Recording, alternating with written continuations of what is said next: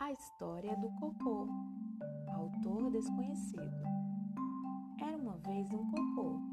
Um cocôzinho feio e fedido, jogado no pasto de uma fazenda. Coitado do cocô. Desde que aparecera no mundo, ele vivia tentando conversar com alguém, fazer amigos, mas quem passava por ali não queria saber dele. Hum, que coisa fedida, diziam as crianças.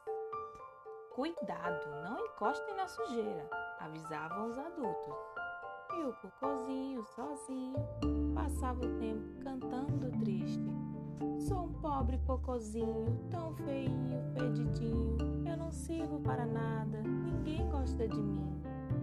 De vez em quando, ele via uma criança e torcia para que ela chegasse perto dele mas era sempre a mesma coisa. Olha que porcaria! repetiam todos. Assim, o tempo foi passando e o cocôzinho continuava lá no pasto, sozinho. Um dia, ele viu que um homem se aproximava.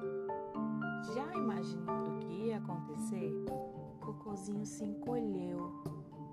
Mais um que vai me xingar, pensou ele. Mas Olha que surpresa!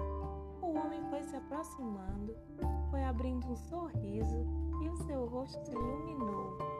Mas que maravilha! Que belo cocô! Era exatamente disso que eu estava precisando. O cocô nem acreditava no que estava ouvindo. Maravilha ele? Precisando? Aquele homem devia estar maluco, pois aquele homem é um jardineiro e usava uma pá com todo cuidado. Levou o cocôzinho para um lindo jardim. Ali, acomodou-o na terra, ao pé de uma roseira.